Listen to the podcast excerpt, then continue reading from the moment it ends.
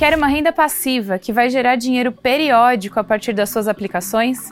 O Minuto B3 mostra como começar a montar sua carteira mês a mês para conseguir viver de renda.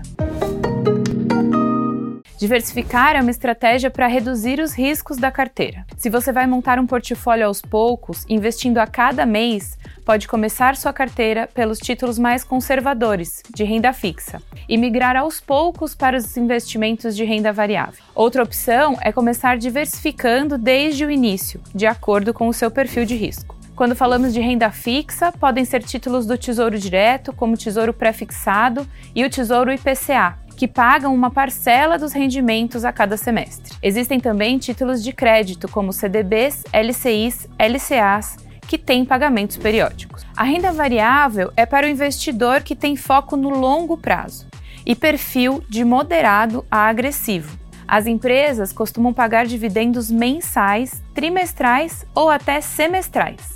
Outra opção são os fundos imobiliários, que distribuem até 95% do seu lucro a cada semestre. Antes de decidir, é importante analisar critérios como fundamentos da empresa, liquidez e a periodicidade histórica de distribuição de proveitos.